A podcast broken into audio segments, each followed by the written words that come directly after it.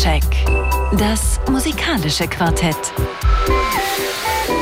Von Radio 1 und Tagesspiegel. Live aus dem Studio 1 im Bikini Berlin. Ja, hallo und herzlich willkommen zu einer neuen Ausgabe Soundcheck auf Radio 1 vom RBB. In diesen jetzt ja schon düsteren Novembertagen und Abenden versuchen wir ein wenig Licht und Wärme in die Stuben da draußen zu bringen. Zu den Menschen, die uns jetzt gerade zuhören. Wir, das sind heute Claudia Gerhardt. Hallo, herzlich willkommen. Schönen guten Abend, das hast du echt toll gesagt. Gerade. Danke. Ich arbeite an einer Zweitkarriere, weil du weißt ja, Inflation und so. Ja. Ich, ich mache jetzt Märchenonkel demnächst. Wow, also mir ist wirklich warm ums Herz geworden. Dann haben wir von unserem Medienpartner, dem Tagesspiegel, Christian Schröder. Hallo, herzlich willkommen. Ja, hallo, guten Abend. Und äh, diesmal live in person. Das letzte Mal war er zugeschaltet aus der Ferne, aber auch er hat sich um unser Lagerfeuer Soundcheck heute mal versammelt. Nämlich Christoph Reimann vom Deutschlandfunk. Hallo. Ich erwärme mich gerne beim RBB. Stefan Linder ist unser Techniker heute und es geht um neue Platten von Dry Cleaning, Connie Constance, Ezra Collective und Mount Kimby. Am Anfang aber steht äh, Model, Schauspielerin, Musikerin und seit neuestem auch TikTok-Star Suki Waterhouse.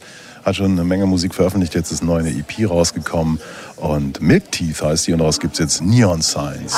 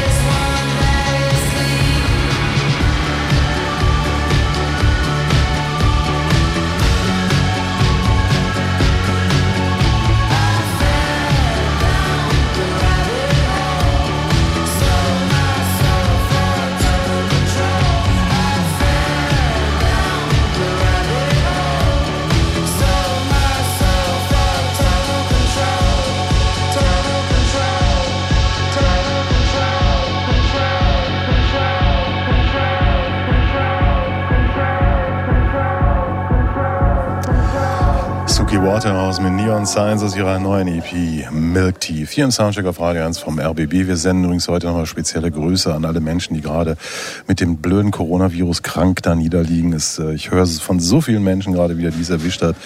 Furchtbar, furchtbar, aber ähm, ja, wir sind bei euch. Wir denken an euch und senden euch unsere Kraft. Aber wir senden natürlich auch Musik. Und ähm, die erste Platte, die wir heute besprechen, kommt von Dry Cleaning. Ganz interessant, vor ziemlich genau 14 Monaten ist New Long Legs erschienen, also ihre Debütplatte. Und hat für ganz schön Aufruhr gesorgt, war hier auch besprochen worden im Soundcheck. Also diese Band ist im Süden Londons, wo diese neue Indie-Rock-Szene geboren wurde vor so vier Jahren etwa. Und wo tatsächlich nochmal irgendwas Neues zu passieren schien. Viele verschiedene Bands, keine klangen wie die andere, alle hatten ihren eigenen Stil. Und äh, diese Band hatte insbesondere eine ganz besondere Stimme, nämlich Florence Shaw, selbst erklärte Nicht-Musikerin und schon gar nicht Sängerin, die irgendwie in diese Band gestolpert war. Äh, ein Trio, Gitarre, Schlagzeug, Bass, die, die halt so eine ja, seltsame Rockmusik spielten und da passte diese Stimme drauf, die irgendwie so ein bisschen unbeteiligt klingt. Und äh, das Ganze damals eben auf, auf sehr ja, nervöser Musik äh, eingespielt und so weiter. Dann aber äh, kam jetzt äh, die zweite Platte raus, Stumpwork, nämlich schon Ende Oktober und irgendwie hatte die keiner auf dem Schirm. Also entweder war es zu schnell oder es entscheidend zu viel Musik, keine Ahnung. Auf jeden Fall haben die äh, einen gewissen Erfolg gehabt mit ihrer ersten Platte, obwohl das jetzt nicht Your Average Mainstream Music ist. Vielleicht genau deshalb hatten sie einen gewissen Erfolg. Und das hat Selbstvertrauen gegeben und sie haben sich äh, zwei Wochen zurückgezogen ins ländliche Wales, haben viel Tischtennis gespielt, aber auch Musik aufgenommen, die jetzt ein bisschen anders klingt. Also es sind äh, eher ja, fast flächige Tracks, würde ich fast sagen. Also dieses nervöse, aufgeregte ist ein bisschen raus aus der Musik, was mir erstmal ganz gut gefällt. Und äh, Florence Shaw klingt, ähm, also wenn so in einer in einem Raum spielt die Band und sie sitzt im Nebenraum und führt Selbstgespräche. Also so klingt das, so ist das produziert. Ist ein ganz toller Effekt, finde ich. Im Info zu der Platte heißt es, äh, die ist durch äh, äh eine Fülle von Ereignissen, Konzepten und politischen Debakeln inspiriert inhaltlich schwierig, weil ich äh, das kaum verstehe, was da erzählt wird, auch wenn man es nachlesen kann. Das sind surreale Texte. Da geht es mal um Schildkröten oder auch Partyhüte, die gedrückt werden. Also da ist wieder eine Menge los, offensichtlich inhaltlich. Ähm, aber wie so oft bei solcher Musik, ich, ich verstehe es vielleicht erstmal nicht, aber es fühlt sich ziemlich gut an. Hier kommt ein erstes Stück aus dieser Platte, damit fängt sie auch an. Anna Calls from the Arctic.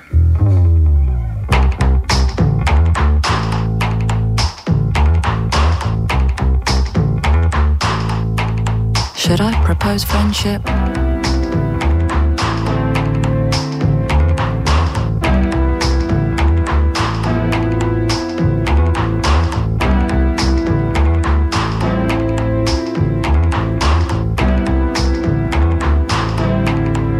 Flies going crazy, wiggling and flipping. Emporio Armani builder. I see shit everywhere, hustling deal making on the train and a calls from the Arctic.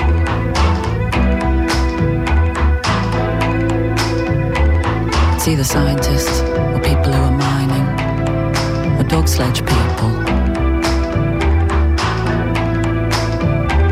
It's either scientists or people who are mining or dog sledge people.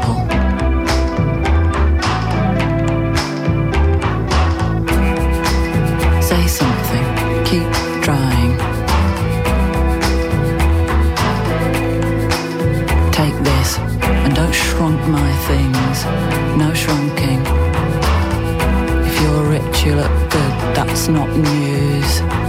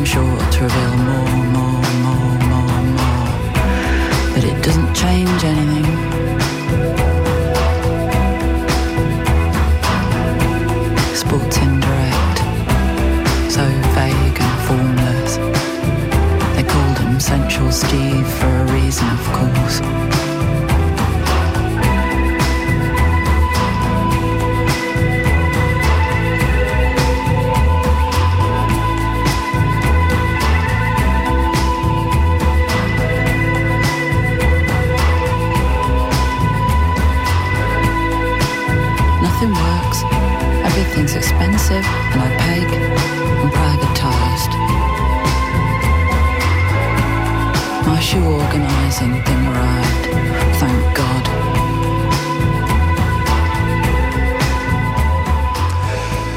Nothing works and everything's expensive. Könnte fast äh, über Berlin sein, was äh, Florence äh, da gerade erzählt hat. Aber es ist äh, wohl in der Arktis so, denn wir haben hier einen Anruf, den Anna geführt hat. Anna calls from the Arctic. Dry Cleaning aus ihrer neuen Platte Stumpwork. Ach so. Ich dachte, es wäre London, aber. Also es wäre London gemeint. Aber es zählt, glaube ich, auch für London, ja. Es ist ein Riesensprung wirklich nach vorne. Ne? Also musikalisch und diese Haltung dann nochmal, es ist einfach, auf der ersten Platte war ja eigentlich so ein Song cool, dann jetzt Scratch Yard und dann dachte man auch, okay, jetzt kann mal was anderes kommen und es passierte nichts anderes eigentlich.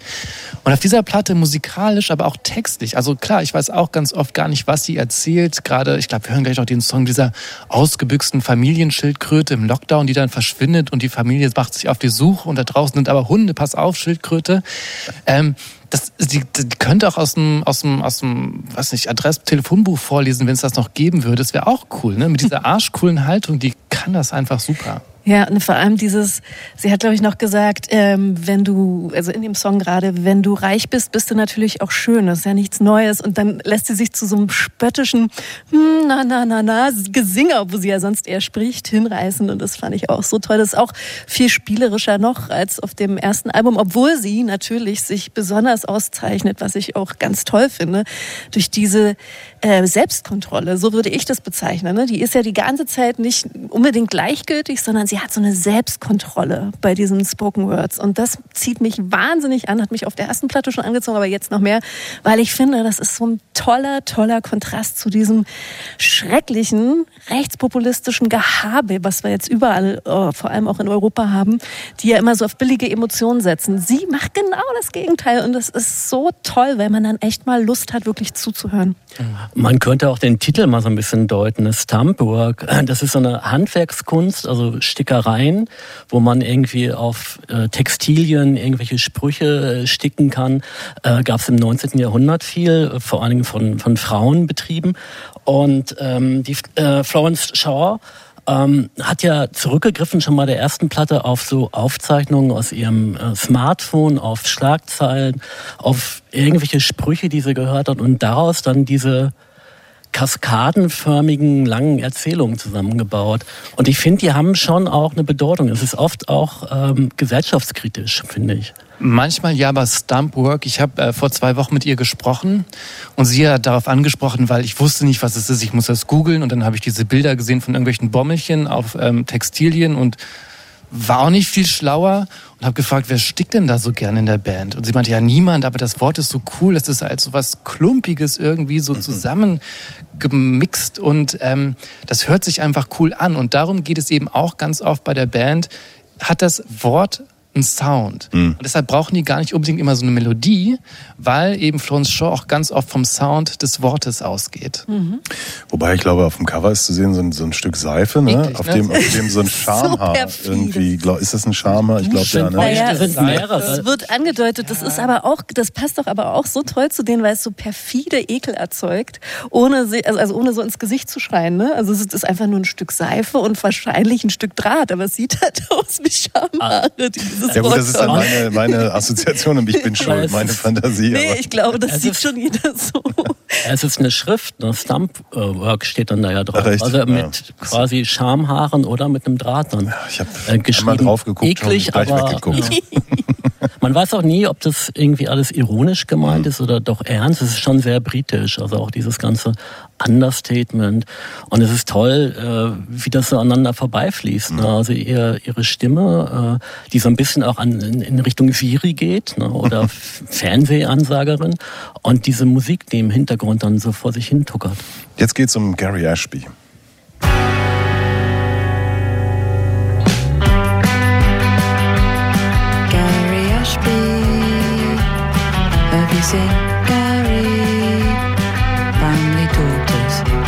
Stuck on your back without me. Dogs running free.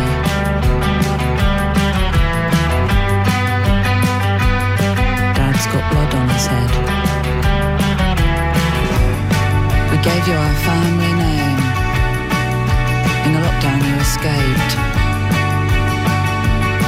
Gary Ashby, it was a bad surprise. Have you seen Gary his tinfoil ball? He used to love to kick it with his stumpy legs.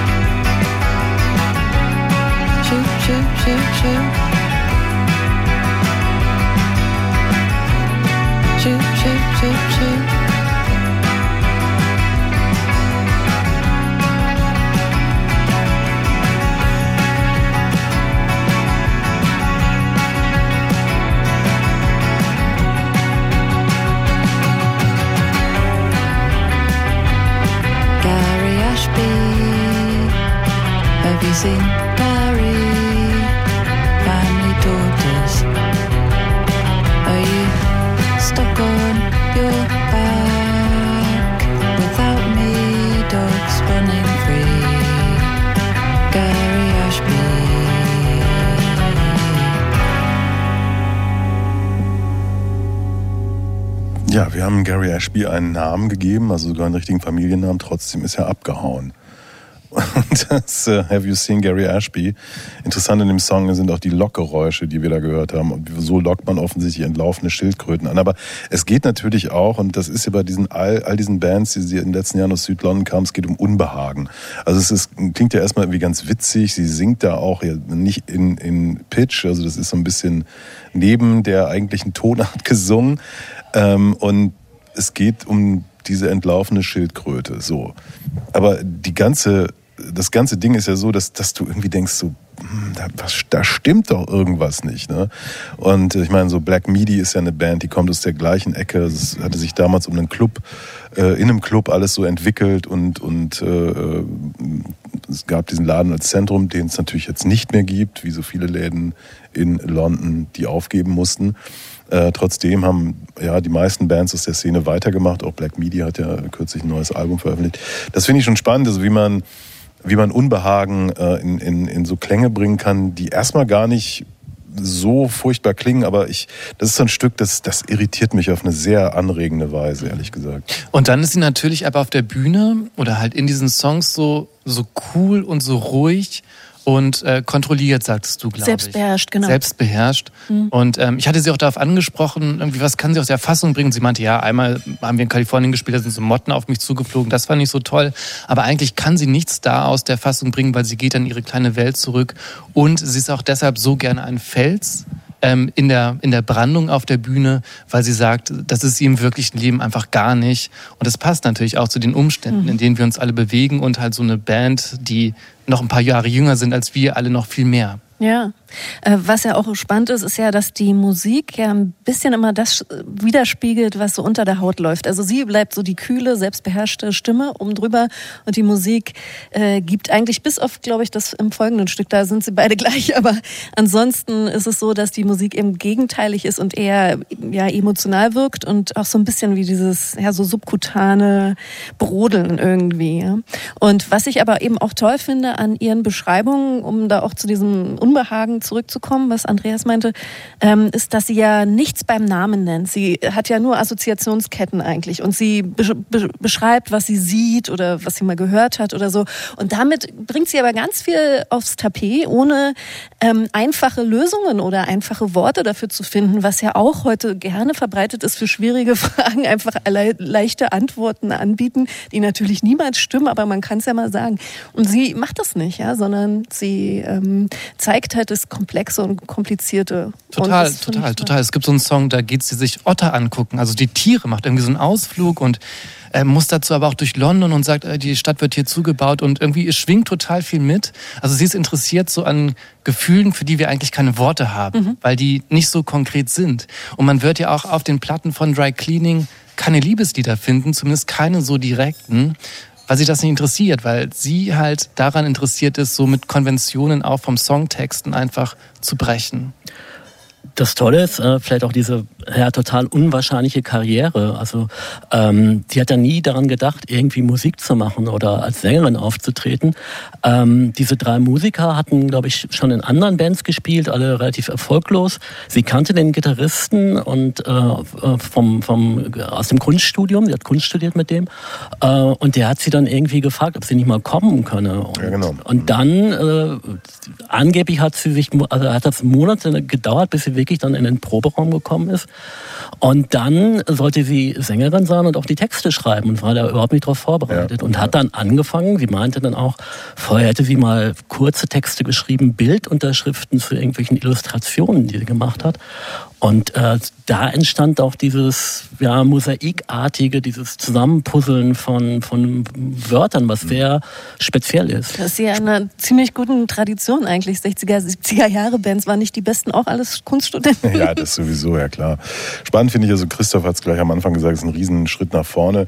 Nach der ersten Platte hätte man sagen können, okay, das ist so ein One-Off, das macht man irgendwie, das ist ein ganz witziges Konzept oder so. Was soll denn da noch weitergehen? Wird sie dann singen lernen oder so? Und ich bin dabei auch bei Christoph, ich bin wirklich, ich habe mich ein bisschen geärgert, dass, aber wir haben die Platte jetzt ja hier. Also ich habe sie auch übersehen vor ein paar Wochen.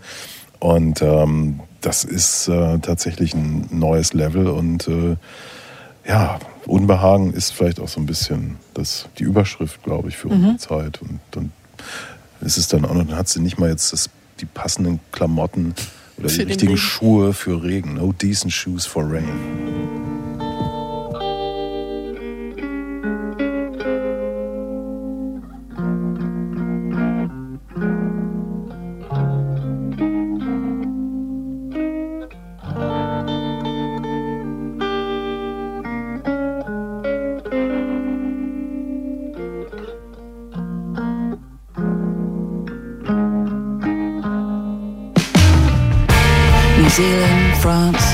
Switzerland, Northampton, Exeter, Egypt.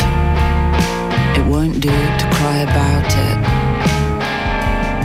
I've seen a rat. I've seen a guy cautioned by police for rollerblading.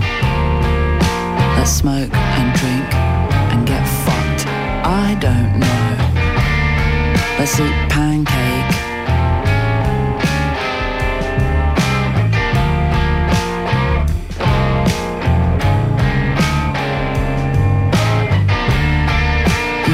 control of my mind or body anytime. Why do I trust you? The answer is I don't,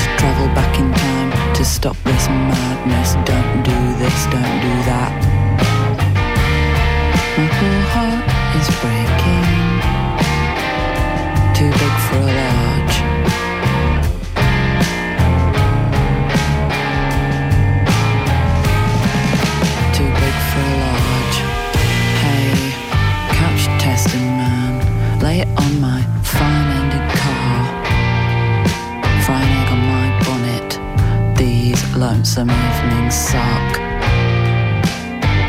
Oh, you drink wine and go on holiday now?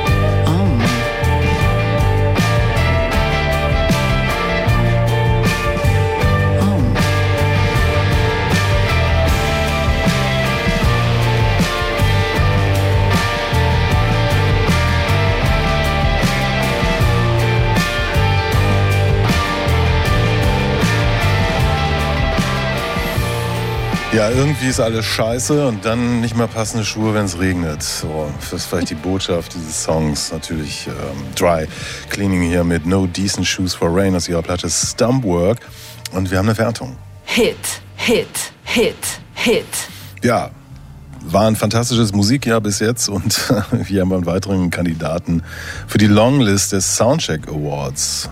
Stumpwork von Dry Cleaning. Soundcheck. Das musikalische Quartett. Von Radio 1 und Tagesspiegel. Live aus dem Studio 1 im Bikini Berlin. Ja, dann habe ich noch was für hinter die Ohren zu schreiben. Am 29. März nächsten Jahres sollen sie in Berlin spielen, im Festsaal. Also kein kleiner Laden, äh, schon äh, decent sozusagen. Mal gucken, ob das klappt. Und äh, Soundcheck Award, ne, kann ich auch schon sagen, nächste Woche ist Makaya McCraven in Town, eben auch im Festsaal, am 9. November, historisches Datum. Und äh, dann soll es endlich geschehen. Ihm soll äh, der Soundcheck Award für sein vor zwei Jahren erschienenes Album I'm New Here überreicht werden. Schauen wir mal, ob das klappt. Ja, wir waren in England, äh, wir bleiben in London, England, äh, mit einer, wie ich auch finde, großartigen Künstlerin, die jetzt äh, ein zweites Album endlich rausgebracht hat, nämlich Connie Constance. Und äh, das äh, Album trägt den interessanten Titel Miss Power, also Frau Kraft, Frau Power. Bitteschön, Frau Gerd. Ja, ähm, das kommt mir vor wie eine Ewigkeit, aber es ist, glaube ich, erst dreieinhalb Jahre her, dass wir hier im Soundcheck, zwar in anderer Runde, aber im Soundcheck, ihr Debüt besprochen haben, English Rose ähm, von Connie Constance. Und wenn ich mich richtig erinnere, waren wir alle, also alle Anwesenden damals ziemlich begeistert und das absolut zu Recht, denn die junge Britin, ähm, die wagte auf ihrem Debüt einen wilden Ritt durch die Musikgeschichte ihrer Heimat, von The Clash über Paul Weller bis hin zu Lily Allen. Sie verband einfach Pop, Jazz, R&B, Indie, Grime, Reggae, Rock und Punk vollkommen mühelos, ähm, dass man das also wirklich, da konnte man sich eigentlich nur wundern. Und dann sang sie nicht einfach nur, sondern sie rappte, rührte, hauchte und erzählte mit schnoddrigem Akzent ihre poetischen Texte. Ja, und in denen wirkte sie ziemlich selbstbewusst, zugleich aber empfindsam, durchaus bereit, eigene Schwächen ähm, und Probleme zu thematisieren, ohne dabei selbst mitleidig zu sein. Kurz, es war ein Spitzenalbum und danach, ja, danach war es auf einmal still. Also es war so ein verheißungsvolles Debüt, aber man hörte nichts mehr von Conny Constance. Und was war der Grund? Nicht Corona, das war nämlich noch vorher. Wie sich herausstellte, hatte sie ein Problem mit der Plattenfirma Virgin. Ja, die, hatte sie nicht, die hatte sich nämlich in den Kopf gesetzt, dass Conny Constance ja irgendwie kein Mensch ist, sondern Produkt. Und das könne man doch aufgrund ihrer nigerianischen Wurzeln väterlicherseits viel besser vermarkten, wenn Conny nette, seichte Soul-Nummern singen würde. Ja, darauf hatte sie aber keine Lust. Ja, wenn People of Color Musik machen wollen, die nicht in Richtung R&B geht, dann ist der Horizont von Labelbetreibern plötzlich ganz beschränkt. Für die 27-Jährige hieß das raus aus dem Vertrag, eigenes Label gründen und mit kleineren Labeln wie Play It Again Sam zusammenarbeiten, die selbst noch Visionen haben und nach einem überwundenen, alles lahmlegenden Pandemiegefühl ein zweites Album schreiben. Das heißt jetzt, Andreas, du hast gesagt, Miss Power. Es ist eine Referenz an ihren bürgerlichen Namen. Sie heißt eigentlich Constance Rose Power.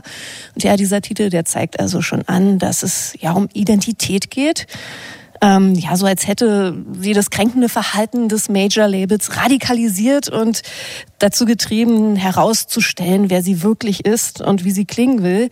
Und natürlich ist Miss Power auch ein, ja, ein Hinweis äh, darauf, ähm, dass es um Kraft geht, um die Stärke in ihr selbst, die sie zum Ausdruck bringen will. In großen Teilen klingt dieses Album dann aber ganz anders als ihr Debüt. Sie tanzt zwar immer noch durch die britische Musikgeschichte, aber die Songs of Miss Power sind ja, musikalisch glatter, finde ich, und viel, viel optimistischer, ja hymnischer, spielen ernsthaft mit einer Dance-Pose.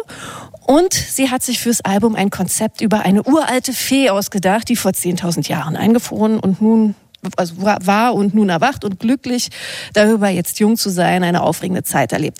Über das alles diskutieren wir aber gleich. Jetzt hören wir sie erstmal. Conny Constance mit Hurt You.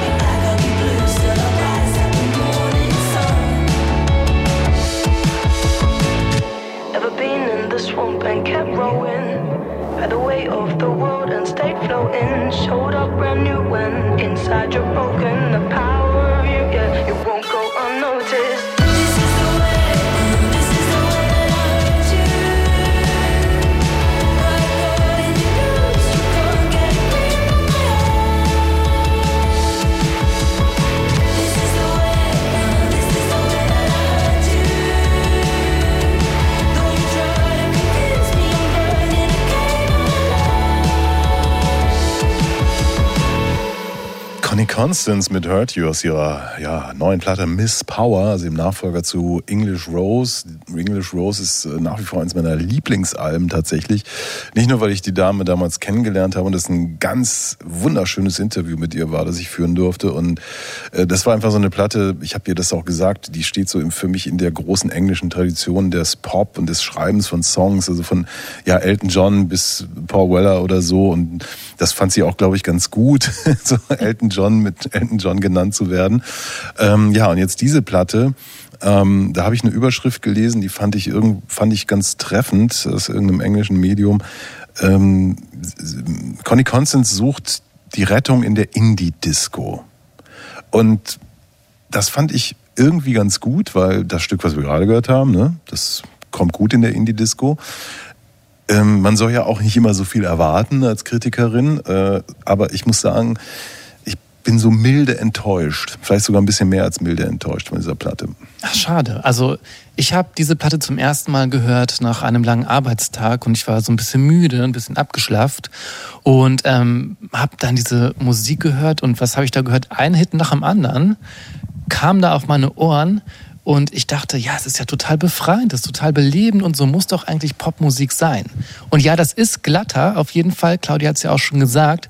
Aber es ist eben glatter aus einer Indie-Richtung raus und nicht aus so einer Major-Label-Richtung raus. Und ich glaube, das macht nochmal einen großen Unterschied. Mhm. Und wir haben ganz viel Musik, äh, die wir hören, es ist so irgendwie dann doch Sounddesign. Ne? Das sind dann so Gitarren, da sind fünf Filter drauf.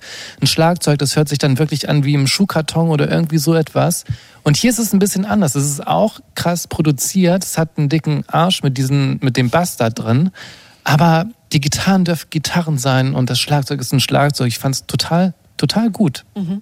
Ich kann euch beide total gut verstehen, weil mir ging es tatsächlich beim ersten Hören auch nicht ganz anders, weil ich hatte auch dieses erste Album wahnsinnig ins Herz geschlossen und es war so von einem, vom ersten bis zum letzten Track einfach nur toll. Aber ich habe dann irgendwie das neue Album so verstanden, dass sie das ähm, was wir jetzt als glatter und hymnischer bezeichnen, ähm, und du hast es eben wunderbar beschrieben, Christoph, wie, wie sie das gemacht hat, auch äh, aus einer Art Verantwortungsgefühl tatsächlich gemacht hat. Ich glaube tatsächlich, das ist ihr Anspruch gewesen, dass das Album, weil auf dem ersten hat sie sich ja schon auch mal hängen lassen und auch mal so ein bisschen depressiveren Gefühlen irgendwie Ausdruck verleiht, äh, verliehen. Und jetzt ähm, hat sie, glaube ich, weil sie hatte während äh, ihrer Auftritte ganz oft äh, Kontakt mit Fans, die sich dann an sie gewandt haben, die so Mental Health Probleme hatten und sie immer gefragt haben, ja, hast du das denn überwunden und wie hast du es überwunden? Und ich glaube, da hat sie so begriffen, dass Musik für sie ein Mittel sein kann, jemanden ähm, abzuliften, also Empowerment äh, zu spenden und einfach ähm, wirklich aus so einem Verantwortungsgefühl äh, Kraft mhm. zu geben. Und Aber was ich komisch finde, ich meine, du hast ja eben auch mal diese Geschichte mit Virgin erzählt. Ne? Mhm. Also interessanterweise übrigens Virgin Records, legendär, äh, heute ja eher so eine Resterampe für komische R&B, also so, so Neo-R&B und Blues-Rock-Geschichten aus den USA. Ganz irritierend, was mir da immer so äh, in, in, in die Mailbox plattert, äh, Klammer zu es gibt, ich habe irgendwo so ein Video gesehen in Social Media und ich musste fünfmal hingucken, weil ich dachte, das kann nicht sein, das ist nicht Connie Constance, wo sie irgendwie so als R&B-Brumme plötzlich irgendwie inszeniert wird. Das hat mich total irritiert, weil das ist ja das, was du, vielleicht war das Ironie, ne? weil was du eben erzählt hast, diese Geschichte, dass sie bitteschön sich POC-mäßig, was auch immer das dann heißen soll, äh, äh, verhalten soll und so. Äh, das, das fand ich ein bisschen irritierend. Also, aber ja. Na, wir hatten eine, eine, wahnsinnige Bandbreite, das hast du ja auch ganz, ganz äh, gut erklärt, Claudia. Ähm, da gibt's ähm, Folkstücke drauf, es gibt sogar äh, ein, ein Spoken-Word-Stück, es gibt ein Stück, das sehr an Björk erinnert, finde ich, wo es auch um Elfen geht. Es gibt diese Power-Pop- oder Indie-Disco-Stücke. Äh, ähm, das ist teilweise toll, aber teilweise auch ein bisschen das Problem, weil auch ein paar wirklich schwächere Stücke darunter sind und weil es ein bisschen auseinanderdriftet, auseinanderfällt. Und diese Idee, das ist natürlich auch sehr britisch, äh, äh, da irgendwas über äh, Elfen, über Feen, über so einen Wunderwald und so zu erzählen. Also das ja, kennt man, übrigens, kennt man äh, von Genesis und Nee, aber das, das das, trägt, trägt eben auch nicht so wirklich dann. Doch, Das wusste weißt ich du warum? nicht. Weil das ist Ja, das natürlich nicht ein gehört. Interess das ist natürlich, äh, aber für ihre Erzählung ist es ein wahnsinnig äh, wichtiger Schritt, weil es geht natürlich um so eine Teilhabe an, an so einer mystischen, mythischen Welt, die bisher immer weiß war. Hm. Es ist einfach so, das ist ja hier die, die Diskussion mit Ariel, habt ihr die gehört? Die Ja, äh, ja. Hm. Realverfilmung, Ariel soll ja jetzt auch eine People of Color spielen und so weiter. Und es gibt so eine Riesendiskussion, die heute einfach gar nicht mehr Ja, sein aber weißt müsste. du was? Ich finde, und niemand, niemand sollte Ariel spielen, weil das scheiße ist. Das ist blöder Hollywood-Kitsch. Ja, Und das ist ja nun sehr ich finde, nihilistisch, Andreas. Ich, ja, hey, wie, wie sagt Peter Hein, es war scheiße, es ist scheiße, immer scheiße bleiben, ich bei ihm. Äh, Klammer zu. Ähm, diese Konzept, ich hasse Konzeptalben. Also irgendwie so, so eine Story darüber zu packen, um das irgendwie, ich weiß nicht, brauche ich nicht, will ich nicht. Ja, musst du ja auch nicht. Also ich meine, du kannst und ja auch jetzt weg. gerade schon. Ja, du kannst aber kannst es ja auch ausklammern. Also es ist, ja nicht so aufs Auge gedrückt, dass du dich ja jetzt nur mit dieser Feder beschäftigen Nee, musst. also diese Fehler, das, inter- das habe ich überhaupt, das wusste ich überhaupt nicht, das habe ich überhaupt nicht wahrgenommen. Ich meine, was ich toll finde, ist, dass ihre Stimme halt da ist. Ne? Das, das hat Ja. mich immer, sie hat halt auch diesen wunderschönen Akzent, ja, der hier ein bisschen milder daherkommt als dem Debüt. Finde ich ein bisschen Mhm. schade, aber immerhin ist das noch da. Und ähm, was hast du uns jetzt ausgesucht? Wir hören jetzt Mood Hoover. Was heißt denn das eigentlich? ja, sowas wie äh, so, ein, so ein Stimmungssauger, glaube ich. Okay, cool. Kommt Hoover.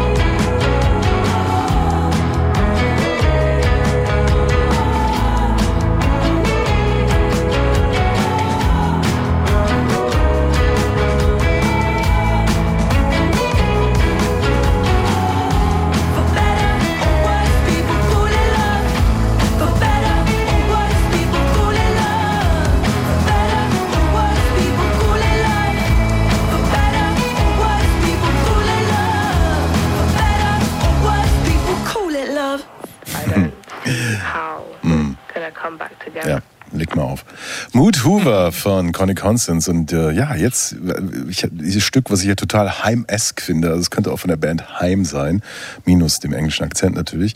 Da habe ich jetzt wirklich so Christoph Reimann gesehen, wie er durch seine Wohnküche im Armenviertel von Berlin tanzt nach einem harten Arbeitstag. Ja, klar, toller Song, du hast recht. Ist es, ne? Und ähm, auf der ersten Platte war es ja, glaube ich, auch noch so, es ging mehr um Herkunft, es ging um ihre nigerianischen Wurzeln und ähm, die äh, britischen Wurzeln und jetzt geht es ums Frausein eben auch in vielen Songs. Es gibt auch diesen einen Standout-Track, Kamikaze heißt der, der nochmal musikalisch auch total aus der Reihe fällt. Mhm. Ähm, bisschen so in so eine Sleaford Mods Richtung vielleicht sogar geht. Obwohl eher Ride Girl, oder? Finde ich. Also Right klingt- Girl, ja, Mhm. ja. Klingt Und, und sie singt dann halt so ähm, irgendwann I have my own unique vagina und es geht halt darum, dass Frauen sich nicht in irgendwelche Schubladen stecken lassen sollten und dass sie niemand sagen soll, wie sie sich anzuziehen haben und wie sie zu sein haben und ähm, ich glaube, das ist halt auch so die Botschaft dieses Albums und das verbindet sie halt mit so einer Euphorie, die mir, obwohl ich keine lustige Musik mag, Ich habe auf diesen Satz gewartet, auf jeden Fall. Aber das freut mich natürlich, dass Conny dich geknackt hat, sozusagen. Aber ist auch nicht lustig. Nee, Fröhlich, eher Ja. optimistisch, Ja, uplifting. hymnisch. Aber Englisch, ne? Also du hast immer so diesen Geruch vom Bacon-Sandwich mit in der Nase bei dieser Musik, oder? Wenn du meinst. Ich finde schon. Fish and Chips auch. Ja, Miss Power, das ist ja ein ähm, interessanter Titel, ne? Das ist ihr bürgerlicher Name, ja klar. Ähm, es kann man natürlich auch lesen, so ich, ich vermisse genau das. Das ne? Also so, Ja. das ist ein schöner Titel. Also wenn sie da so abserviert wurde und überhaupt und ähm, Du hast recht, das ist ja wirklich dreimal lesbar, dieser Titel. Mann. Ja, das Irre. kommt, wenn man sich mit Dry Cleaning Texten beschäftigt, dann ist man inspirierter in irgendwelche Sachen was hineinzugeheimnissen. Ja, ja, ja, ja. Ich, ich, hm. Ja, sie hat auf jeden Fall eine tolle Ansprechhaltung, finde ich. Also sie, ähm, Sie ist, sie ist ja, das ist ja das Irre, sie ist totales Popstar-Material. Diese erste Platte war ein perfektes Debütalbum, wie es auch nur in England entstehen kann. Und deswegen verstehe ich nicht, wie so ein Label, das so ein, ein Juwel hat. Ja, ich, man kann ja gar nicht mal von einem Rohdiamanten sprechen, weil diese Nee. Platte schon so perfekt war, dieses Debüt. Stimmt. Wie kann man so versagen und da irgendwie versuchen, irgendwas äh, äh, reinzudrücken, was, was ja gar nicht da ist, was ja auch so richtig doof ist. Ich meine, diese, die hat ja erzählt auch, dass sie natürlich, klar, da ist eine nigerianische Wurzel, aber es lief bei ihr den ganzen Tag zu Hause The Jam und, Ja. und die, die Paul Weller Folgeprodukte, weil ihr Vater das immer jeden Tag gehört Ja. hat, English Rose und so. Ne? Und Stiefvater, genau. äh, äh, wie kann man das nicht verstehen, dass das sozusagen jemand irgendwie diese, diese Farbe äh, der Haut haben kann und so und so aussieht und, und aber fucking eigentlich Englisch ist, durch und durch. Und äh, das, das finde ich wirklich äh, maßlos frustrierend. ja, small-minded auf jeden Fall. Und- Dumm. Ja, genau.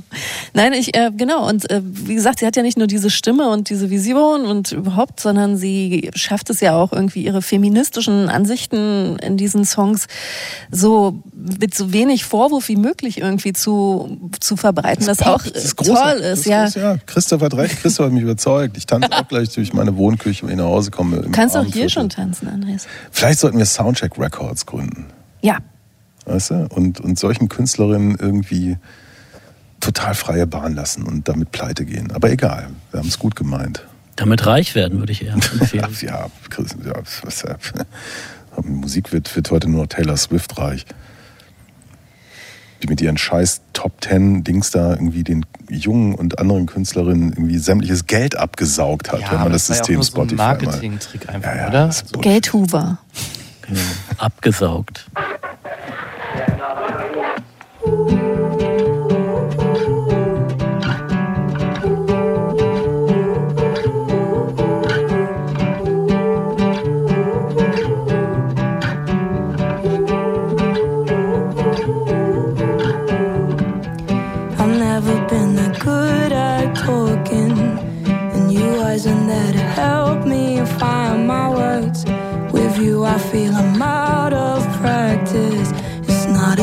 Two-way street; is your way or the curb. Don't you wanna be the heavyweight champion? Pick me up when the world starts falling down. Cause I haven't found the coping mechanisms. I'm still waiting at the window for you to come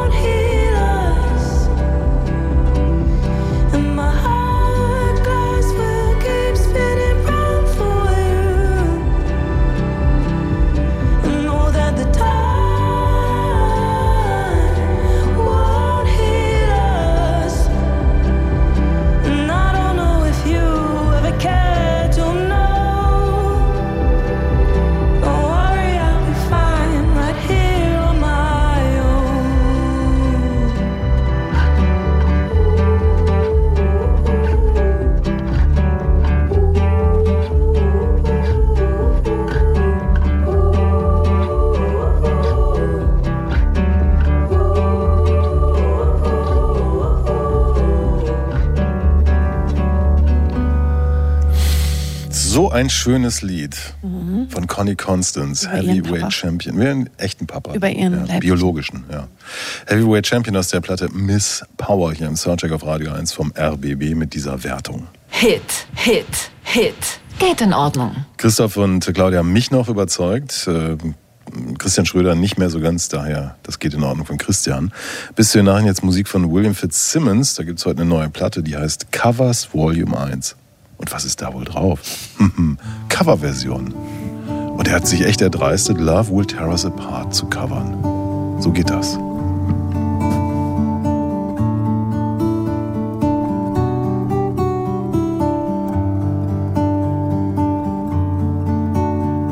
when routine bites hard and ambitions are low resentment rides high but emotions won't grow and we're changing our ways taking different roads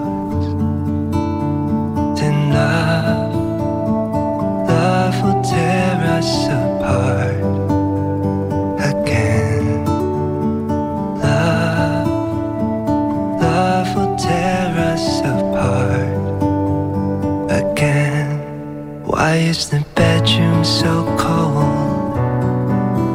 Turn away on your side. Is my timing that flawed? Our respect runs so dry. Yet there's still this appeal that we've kept through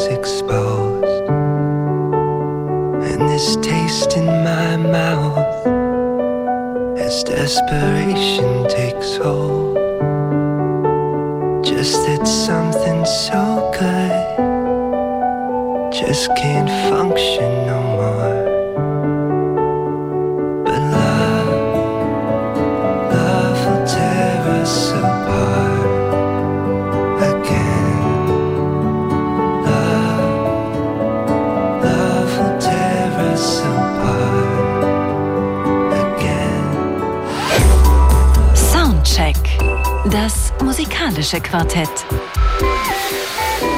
Von Radio 1 und Tagesspiegel. Live aus dem Studio 1 im Bikini Berlin. Es ist hoher Herbst. Der Wind rauscht durch die Blätter.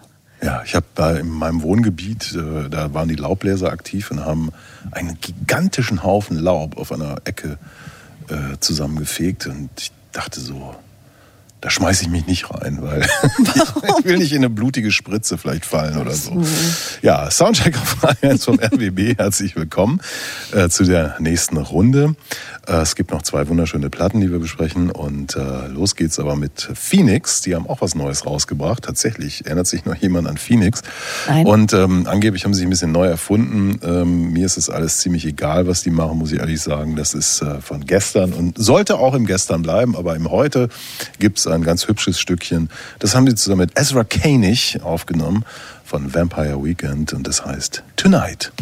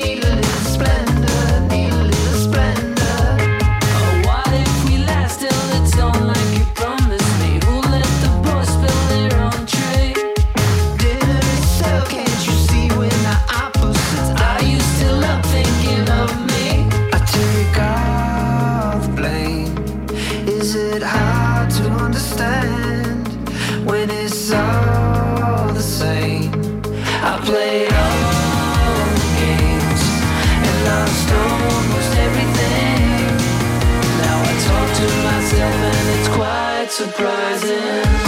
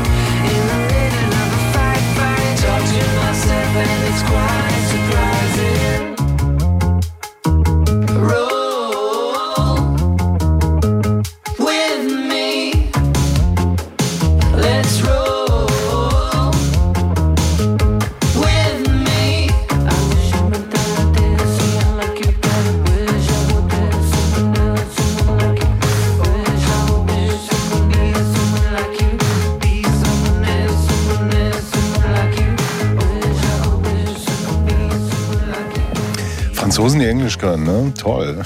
Phoenix hier mit Ezra Koenig und Tonight. Ich, ich sag das jetzt so ein bisschen lapidar, weil ich habe, als die Musik lief, eine Geschichte erzählt von mir und Benjamin Biolay, schon 20 Jahre her. Und äh, Fazit, Blödmann. Ich hätte gewettet, ihr würdet euch verstehen. Ne, Na, wenn die Sprachbarriere nicht wäre, vielleicht. furchtbarer Typ. So, nächste Platte. Wieder zurück Ähm, nach England, oder? ja, ja, die Heimat des Pop eigentlich, oder? Zurück nach England. Mount Kimby, das ist ähm, eine Band, finde ich, die ja, können sich wahnsinnig viele Leute einigen. Finde ich total spannend. Und äh, jetzt gibt es was Neues, das heißt Die Cuts slash City Planning. Also eigentlich zwei Platten, Christoph Reimann, oder? Es sind zwei Platten, das stimmt, aber halt unter dem Namen Mount Kimby.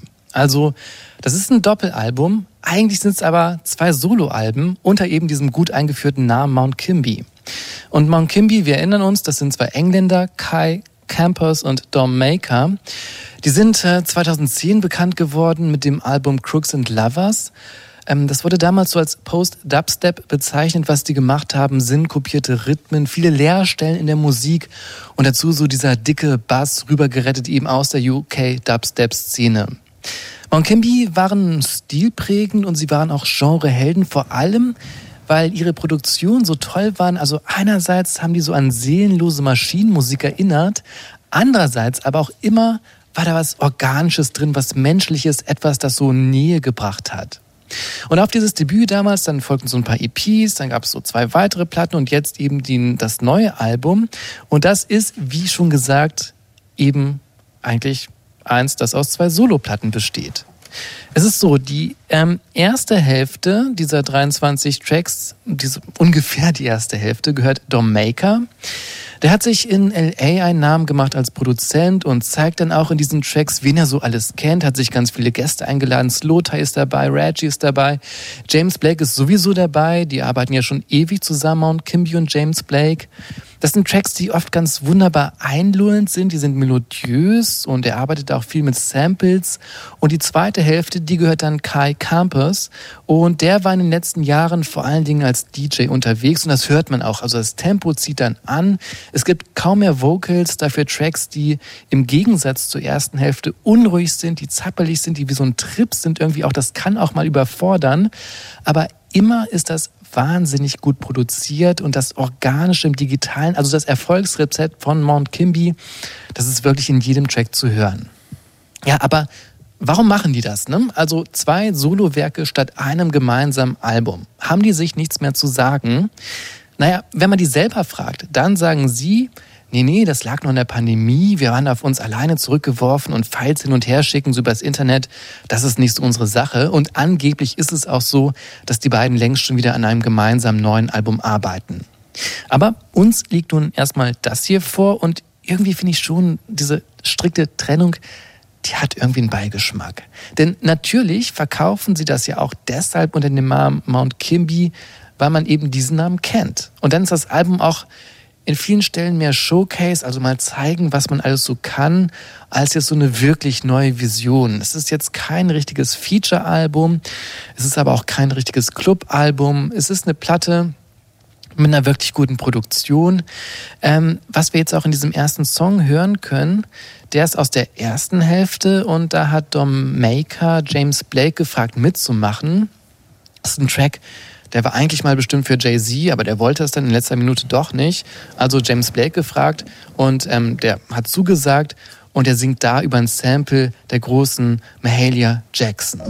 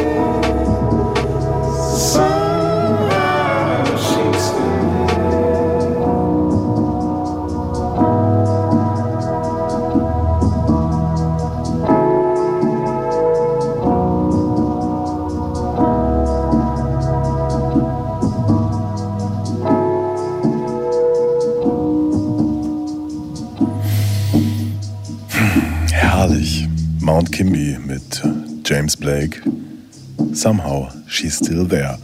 Beziehungsweise ja nur ein Teil von Mount Kimby, wie wir gerade gelernt haben. Ne? Aus dem ersten Teil, wenn man so will, der Platte. Oder der zwei Platten. Ja, Die interessanterweise, wenn ich das noch kurz sagen darf, also wir kriegen ja äh, häufig eigentlich nur noch Files, wie wir in der Fachsprache sagen, zugeschickt von den Plattenfirmen. Und äh, man lädt das dann so runter und zieht das dann in sein, ich hab's, ich habe iTunes zum Beispiel, kennen manche vielleicht noch. und das erscheint dann als zwei Platten tatsächlich. Ne? Also es ist äh, zwar runtergezählt, also die, die, der zweite Teil fängt dann mit 13, 14 oder irgendwie, keine Ahnung an, und äh, aber es gibt die Trennung. So ein bisschen weißes Album, ne? Also Künstler, die eigentlich schon auseinander sind und aber weil die Marke so stark ist, dann noch weitermachen.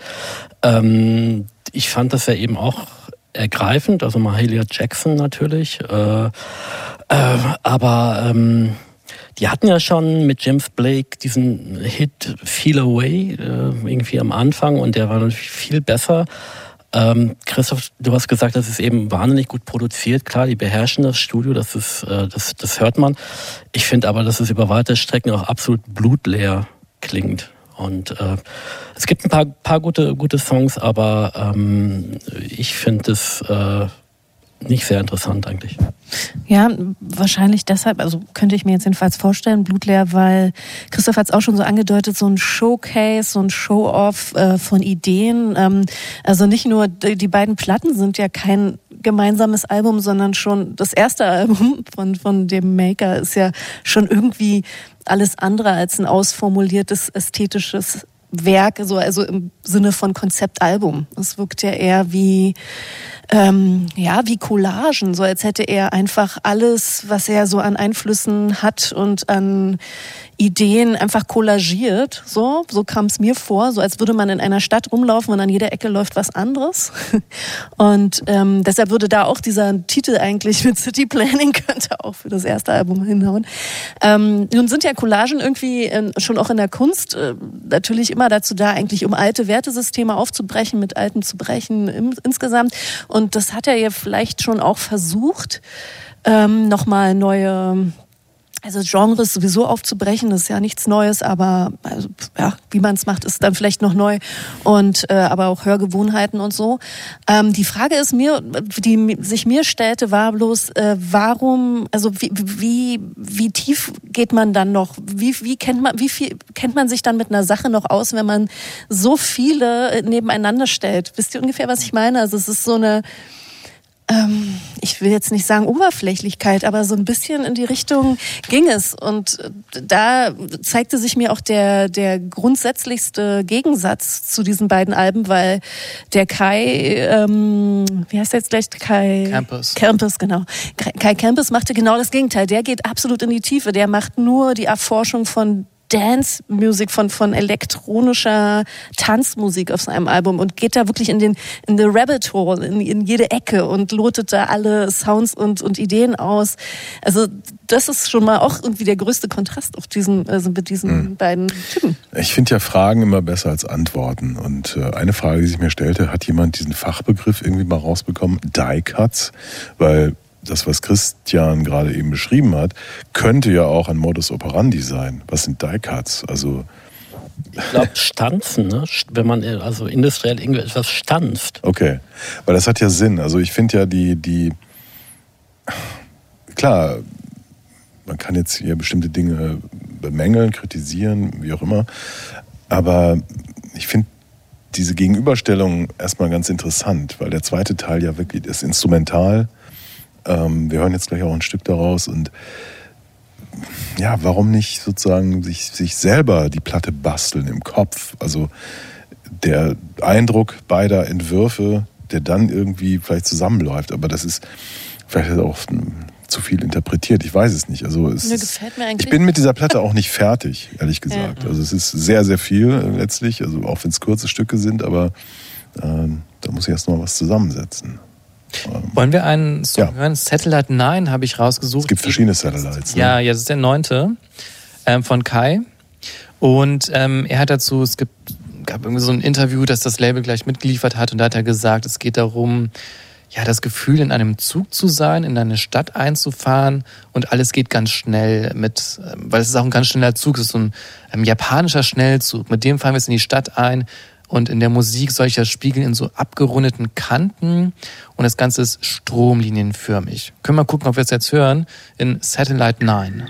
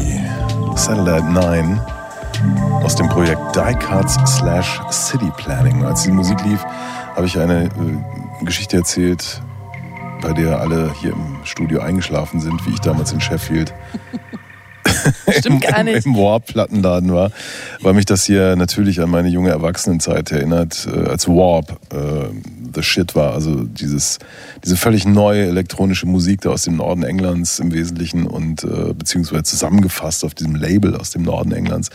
Und ähm, ja, tatsächlich ist ja das hier auch auf Warp äh, erschienen. Also die Tradition lebt weiter und ähm, ich lebe sogar auch noch. Das finde ich bemerkenswert. Hattest du da eine Lavalampe in der Zeit? Ich hatte eine Lavalampe, ja, tatsächlich. Aber Jetzt, wo du es sagst, wo ist eigentlich die scheiß Lavalampe geblieben? Die fehlt jetzt hier. Die sind, Ja. die sind toll. Ich finde, jeder sollte eine Lavalampe zu Hause haben. Die sind fantastisch. Obwohl darf man jetzt ja nicht, ne? Energiekrise. nee, ja, jetzt nicht mehr. Äh, fuck. Ja, ich weiß nicht. Also die arbeiten jetzt ja offenbar schon an dem neuen Album. Vielleicht wird das dann wieder spannender. Die kommen vielleicht mehr zusammen. Vielleicht wird es nochmal dann besonders, wenn sie ihre Ideen zusammenschmeißen irgendwie. Ähm, hier ist es mir zu sehr getrennt, leider. Und vielleicht haben sie sich in den letzten Jahren auch ein bisschen auseinandergelebt oder so. Wenn sie jetzt wieder zusammengefunden haben, glaube ich, freue ich mich noch auf die nächste Platte.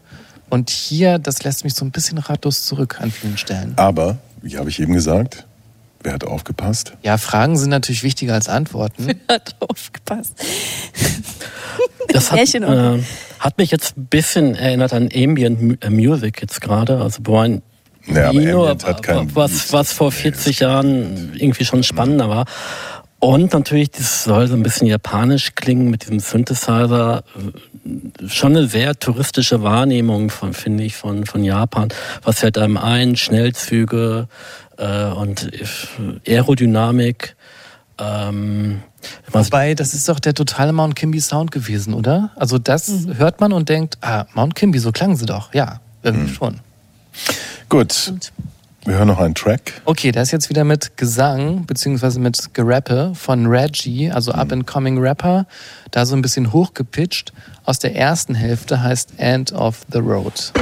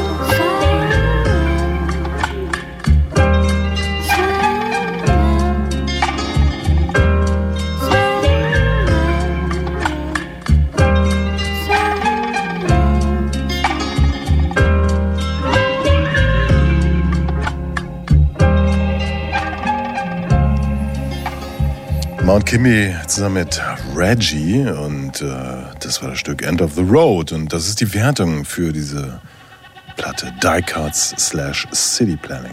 Geht in Ordnung, geht in Ordnung, geht in Ordnung. Niete. Schröder gibt den Müller und eine Niete. man muss auch manchmal zu harten Urteilen kommen. Soundcheck. Das musikalische Quartett. Von Radio 1 und Tagesspiegel. Live aus dem Studio 1 im Bikini Berlin. Ich habe einen hier in der Runde im Verdacht, dass ähm, der zu einem harten Urteil kommen könnte, wenn es um die nächste Platte geht. Vielleicht aber auch nicht. Ähm, wir sprechen jetzt über Ezra Collective, London, England. Where I'm Meant to Be, das äh, lang erwartete neue Album vom Collective. Bitteschön, Christian Schröder. Äh, Ja, genau, wieder London. Also der ganze Abend kreist ja irgendwie um diese Stadt. Äh, Von dort kommt seit einigen Jahren die vielleicht interessanteste, spannendste neue Jazzmusik. Ähm, Das Wort neu hat aber eine besondere Bedeutung, weil die meisten Protagonisten dieser Szene wirklich jung sind und eine Musik machen, die den Club mitdenkt, also tanzbar ist. Hier im Soundcheck sind schon einige dieser Protagonisten vorgestellt und gefeiert worden, etwa die Band Kokoroko, die Saxophonistin Nabia Garcia oder die Sons of Kemet. Was diese Bands und Musiker verbindet, sie greifen auf die Musikstile und Musiktraditionen zurück, die es in der kulturell sehr diversen Stadt London gibt, machen daraus etwas Neues. Es ist also Fusion Jazz im weitesten Sinne, womit wir bei der Gruppe wären, um die es hier geht, eben das Aswa Collective. Die fusionieren Jazz mit Afrobeat, Hip-Hop, Ska, Salsa und afrokubanischen Elementen unter anderem. Es ist eine hochgradig hybride Musik, die aber dennoch eigen und in sich geschlossen klingt. Wir könnten jetzt lange über die Philosophie oder das Konzept des ESWA-Kollektivs äh, äh, diskutieren. Es reicht aber auch bei diesem zweiten Album der Band, Where I'm Meant to Be, genau zuzuhören. Da gibt es an einer Stelle einen kurzen Ausschnitt aus einem Telefongespräch, das der Schlagzeuger Femi Koleeso mit einem seiner Idole, dem inzwischen verstorbenen Afrobeat-Miterfinder Tony Allen geführt hat. Und da erzählt Allen, dass er irgendwann verkündet hat, Jazz spielen zu wollen. Und dann dachten alle, ähm, dass er Jazz wie die Amerikaner machen wolle, aber er sagt, no, I do it my way. Ähm, und das machen, macht auch das Elsa Collective. Es geht bei dieser Band auch um die Herkunft und Zugehörigkeit, darum, was es heißt, ein Schwarzer in London zu sein. Togetherness und Belonging sind Stichworte dazu, so heißen zwei Stücke auf diesem Album. Gegründet wurde die, wurde die Band 2012 von zwei Brüdern aus Tottenham, eben dem Schlagzeuger Femi und dem Bassisten TJ Koloeso, zusammen mit Freunden, ähm, die sie die waren damals Teenager und hatten diese ähm, anderen Musiker getroffen in, bei den Tomorrow's Warriors. Das ist eine Musikbildungsstätte am South Bank Center in London. Äh, veröffentlichten dann 2019 das Debütalbum You Can't Steal My Joy, tourten in ausverkauften Clubs durch Großbritannien und traten bei unter anderem einer Geburtstagsfeier von Quincy Jones und beim Glastonbury Festival auf. 14 Stücke hat dieses äh, zweite äh, neu, äh, dieses zweite Album, die innerhalb von 18 Monaten während des Corona-Lockdowns aufgenommen wurden. Es ist eine weit ausschweifende, streckenweise auch sehr elegante Platte, von der wir jetzt das erste Stück hören. Das heißt äh, Life Goes On und äh, die Vocals äh, hat da Sampa the Great übernommen.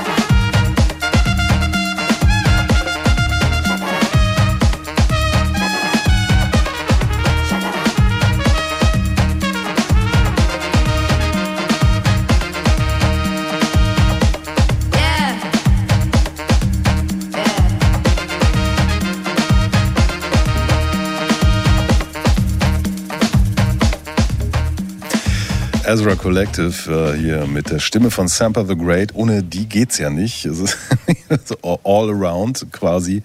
Life goes on. Damit geht diese Platte Where I'm Meant to Be auch los. Der erste Track auf dieser Platte, die auf mich den Eindruck gemacht hat, die haben 18 Monate darauf hingearbeitet, Material zusammenzustellen, das sie dann live auf die Bühne bringen wollen, weil sie richtig die Hütte abbrennen möchten. Und auch wenn es Umbesetzung gegeben hat in der Zeit äh, des Log, der, der, der schwierigen Zeiten, ähm, es ist schon fucking tight, was sie da spielen. Das ist. Äh, Ja, und die, die pure Lebensfreude, oder? Also so von wegen, okay, Pandemie haben wir noch nicht überstanden, wir, da, da müssen wir uns irgendwie ein bisschen betrügen, aber die harten Lockdowns haben wir überstanden. Äh, so ungefähr kam mir das vor, so wir begeben uns jetzt hier in den Rausch, einfach weil äh, das Leben findet jetzt statt. Das singt sie ja auch, Sample the Great in dem Song. Das Leben ist jetzt, keine Zeit für Hater. Dann diese triumphalen äh, Bläser und äh, diese schwindelerregenden Rhythmen. Das ist ja ein wahnsinniger Einstieg in dieses Album. Und da du ja vorhin gesagt hast, ähm, äh, Fragen sind besser als, als Antworten, ich habe das gesagt, musst du dazu sagen. habe ich doch gesagt, dass du gesagt hast. Ja, aber es kann sein, dass Leute, die jetzt gerade einschalten, Andreas, wissen, wer das Andreas, gesagt Andreas Müller, hat das wohnhaft gesagt, ja. Berlin, Einzige, der hier was Schlaues sagt in der Runde. hat, hat gesagt, Fragen sind besser als Antworten. Und jetzt muss ich dir, jetzt versuche ich den Gegenangriff sozusagen. Weil äh, die große Frage auf diesem Album ist ja gleich der Titel, ne? Where I'm meant to be. Ähm, das ist ja eine sehr große Frage. Wohin gehöre ich? Ja? Und ich finde, rein musikalisch gibt diese Platte gleich die Antwort, nämlich ziemlich selbstreferenziell, aber auch ziemlich überragend und toll, nämlich zur Musik. Wir gehören zur Musik, wir gehören in den Rausch es des ist aber auch, Tanzens. Ja, Das es ist auch geografisch. Also ich meine, es gibt ja seit Jahren die, die, ähm, dieses Ding Black Atlantic. Da haben viele Leute drüber gesprochen und geschrieben. Die meisten hatten überhaupt keine Ahnung, was das bedeutet. Und London is the place to be. Das singt schon Lord Kitchener 1948, als er vom Bord der, äh, wie hieß das Boot noch, ich habe es vergessen, geht. Also sprich hier äh, ne, Black Atlantic, also die, die, blutige erzwungen, der blutige erzwungene Transfer von Menschen und damit auch Kultur aus Afrika in die Karibik und die Amerikas. Und dann kommt es zurück, also nicht nur die, die blutigen Früchte ihrer Arbeit, äh, sondern auch Kult, eine neue Kultur, also die da entstanden ist. Und London ist so der Punkt, wo die Linien zusammenlaufen. Ja. Und dann kommt eben in den äh, Ende der 40er Jahre die große Migrationswelle aus der Karibik, der englischsprachigen und, und zum Beispiel auch Nigeria, also Femi äh, Kolioso hat nigerianische Wurzeln. Und ähm, da entsteht was Neues. Und ich habe äh, gelesen, Steve McQueen, also der bildende Künstler und der auch jetzt in letzter Zeit tolle Filmemacher, der war so begeistert von dieser Band, dass er vor ein paar Jahren hat sich zum Frühstück eingeladen. So, stell mal vor, irgendwie, weiß nicht, Georg Richter lädt dich zum Frühstück ein oder so, ne? Und ähm, hat gesagt, pass mal auf, Leute, eure Vorfahren, die haben Soho, also dieses Amüsierviertel in London, cool gemacht. Das war in den 50er, 60er Jahren. Und ihr seid das jetzt. Macht euch das klar. Und die wussten das gar nicht. Die haben sich damit gar nicht so richtig beschäftigt und so.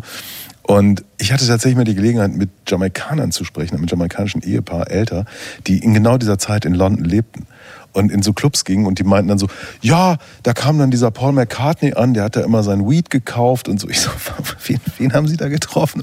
Also wo dir klar wird, diese ganze Popkultur, die ist irgendwie total influenced bei diesen Typen und so. Das ist eine, eine irrsinnige Mischung, was da alles hin und her geht. Und, und das Irre ist, dass die, die rühren alles zusammen. Alles, was es in dieser Kultur gibt. Und das, wie ich finde, Tolle ist, dass es eben nicht auseinanderfällt. Also weil, weil die es irgendwie können. Ja, weil die in der Musik zu Hause sind, so wie ich gesagt habe eigentlich. Ja, Nein, aber ich finde es, es kommt halt diese, diese geografische Geschichte dazu. Das, Ja. das ist, und wo, wo, wo gehöre ich hin? Ich gehöre in fucking London. Und ihr scheiß Rassisten und, und, und Brexit-Idioten, nehmt das. Das ist Ja? richtig. So. Absolut. Aber äh, Christoph findet die Platte, glaube ich, nicht so gut. Naja, nicht so, also als ich, als ich dir kurz geschrieben hatte, irgendwann mal in der Woche, da wollte ich auch deine Gefühle verletzen. Das ist dir aber nicht gelungen. Ich habe keine Gefühle. Ähm, ja, natürlich sind die halt super gut und man hört auch, ne, dass Tony Allen so für Femi, also den Schlagzeuger der Band, so auch ein Held war und so und dass sie sich Lehrer, kannten. Ja, Ja, er hat ja als weiß einen nicht, hm. Onkel bezeichnet oder sowas. Die sind natürlich gut, die sind natürlich tight. Trotzdem, diese Platte meandert für mich so ein bisschen. Es gibt ja auch dieses Salsa-Stück irgendwie, Victory, Victory, Victory Dance. Ja, hm. magst du nicht, ne? Wäre richtig schlimm. Das ja, das aber es ist das- nicht nur, ist- du, da kommt aber Merengue mit rein, Suk ist da mit Ja, drin. wie auf so einem richtig guten Putumayos. Ja, aber das in einem Song. Ja, also ich, Okay, Entschuldigung. Ich habe dich unterbrochen. Nee, ich war also mit meinem Rant fast fertig. Ich hätte mir einfach ein bisschen weniger gewünscht von denen. Bisschen weniger. Ja. Es gibt aber noch mehr jetzt.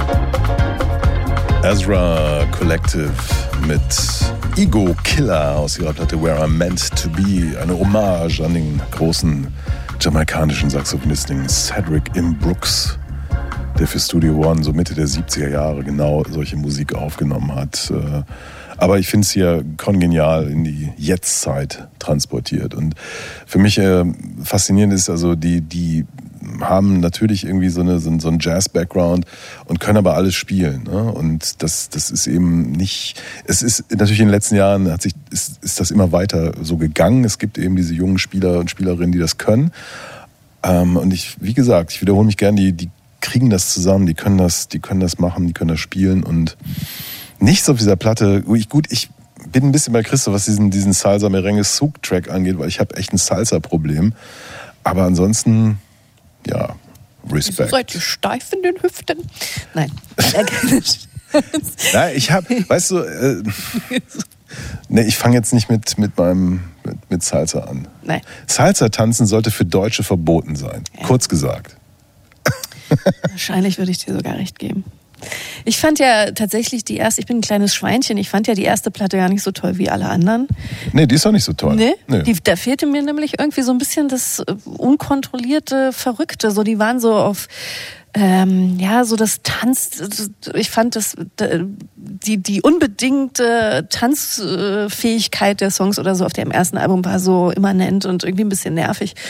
Und äh, deshalb war es weniger raffiniert als dieses Album. Hier ist so ein bisschen das Verrückte drin. Das ist vielleicht genau das, was du meinst, was sie jetzt die 18 Monate wahrscheinlich so Mhm. zu, sich zusammengebraut hat, um es live auf der Bühne dann rauszulassen. Das fand ich auch sehr, sehr. Ja, die erste, die erste Platte ist richtig so in a rush entstanden und äh, da gibt's auch charmante Momente, aber hier ist wirklich so, der, der Femi hat ja auch gesagt, ich, mein, mein, einziges, mein einziger Ehrgeiz ist so richtig arschkickende Beats zu schreiben. Mhm. Ja, der ist ja auch so der musikalische Leiter. Das ist ja ein Schlagzeuger als musikalischer Leiter, ist auch nicht so oft. Und ähm, ja, das hat der Sache wirklich gut getan. Und ich finde ja auch, diese Londoner Szene ist ja teilweise super überhyped. Also die, diese ganzen Sachen, die da vor ein paar Jahren rauskamen, ich habe diese Debütalben fast alle gehört und dachte so, was wollt ihr denn? Das ist irgendwie so Larifari zum großen Teil. Mit Ausnahme von Shabaka Hutchins, der schon älter ist, also deutlich älter als, als die Newcomer. Und die sind mit ihren zweiten und dritten Alben, sind die alle richtig gut geworden. Also wo du gemerkt hast, hast du, okay, jetzt, ah, jetzt haben wir vielleicht auch die Zeit zu arbeiten oder sind auf einem anderen Level angelangt oder so. Das ist schon ein deutlicher Unterschied. Jetzt wird es eigentlich, finde ich, erst äh, äh, richtig interessant. Also minus Sons of Kemet, Shabaka, das, das war schon immer richtig geil. Aber jetzt kommen auch, auch Nubaya Garcia, jetzt kommen, wie ich, die richtig guten Platten. Es, es gibt da ja auch noch so, ein, so, eine, so eine kleine Aufnahme, ähm, auch nur Spoken Word, beziehungsweise einfach so ein, so ein Beitrag von dem TJ Ko- Ja. Dem Bassisten. Und der erzählt davon, dass äh, irgendwie eine Frau auf ihn zugekommen sei, am Ende eines Konzertes, die gesagt hat, ich hatte die beschissenste Woche meines Lebens, es ist alles schief gegangen, ich war total unten.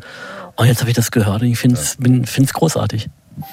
Escapism, warum auch nicht? Love in Outer Space.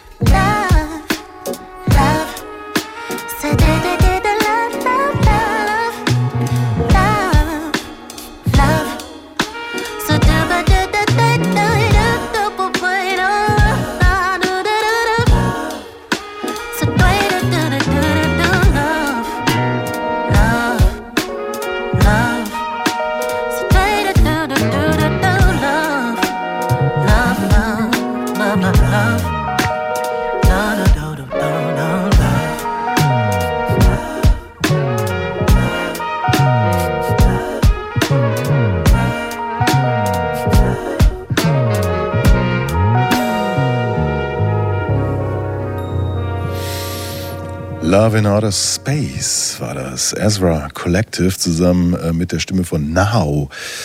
Die haben ja immer so einen, so einen Sun Ra-Fimmel gehabt auch, ne? Aber das ist, ich habe jetzt nicht das äh, Love in Outer Space von Sun Ra erkannt, ehrlich gesagt. Ich glaube, es ist ihr eigenes. Ja, ich glaube auch. Aber sie haben auch Sunwa gecovert am Anfang, ne? Also, ich glaube, Space is the Place. Mhm. Ja, die haben immer so ein. Äh, so Das klang, klang jetzt schon auch sehr nach Sunwa, würde ich Ja. sagen. Aber eben äh, ein Pastiche oder wie man das mag. Das hast du schön gesagt. Ein Mustache. Ah, nee, ist was anderes. Ne? Ja. Das ist der. Pastiche Mustache. Du hast es nicht so mit den Franzosen, glaube ich, ne? Where I'm Meant to Be heißt das Album von Ezra Collective und ähm, das ist die Wer Wertung. Wertung. Hit, Hit, Hit. Geht in Ordnung. Ah, Tja. ich war gerade draußen, als ihr beraten habt, um euch nicht zu beeinflussen, aber ich vermute, das GIO, wie wir in der Fachsprache sagen, es geht in Ordnung, kam von dir, Christoph, oder? Ja, aber geht in Ordnung. Ja. Plus. Ist das Salsa-Ding, ist ne? Weg, ja. Das kannst ist, Komm ja, ich ich verstehe dich. Gut, außerdem ist die Platte relativ lang, fast 70 Minuten, aber ich finde, kann man mal machen. Und hoffentlich dann, ich glaube, nächstes Jahr sind auch im März angekündigt für, für Tourneen und kommen dann auch nach Deutschland, nach Berlin. Und dann geht das wieder los. März ist dann wieder so ein Tag, äh, so ein Monat wie jetzt, äh, gerade zur Zeit, wo tausend Konzerte jeden Tag stattfinden. Aber Hauptsache, es passiert überhaupt irgendwas. Aber dann ohne Herbstrascheln. Ja. Danke, Claudia Gerd, fürs Kommen. Gern. Ähm, Christoph Reimann, Dankeschön. Sehr gerne. Christian Schröder, herzlichen Dank.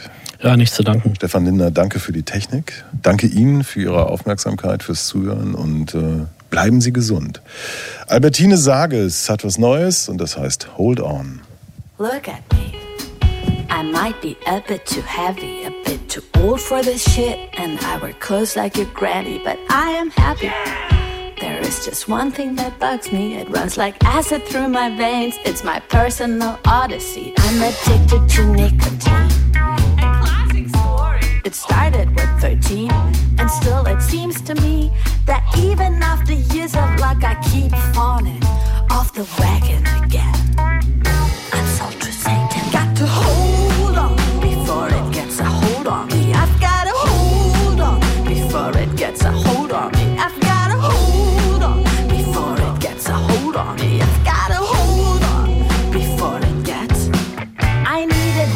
And I'm learning the four D's of craving. Drink water, delay, distract, and damn it, keep breathing. Digging deep. I read the books, I do all the cheering. I experience consciously how my body is singing with the high times of the season. But how do you cope when stress hits to the max? How come that after years and years of freedom, it's so easy to relax?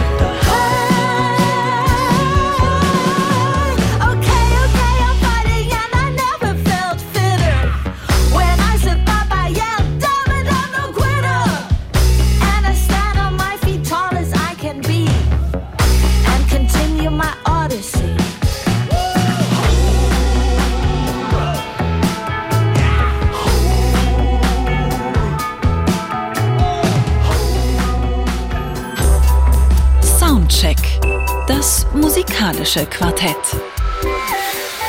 Freitags ab 21 Uhr auf Radio 1.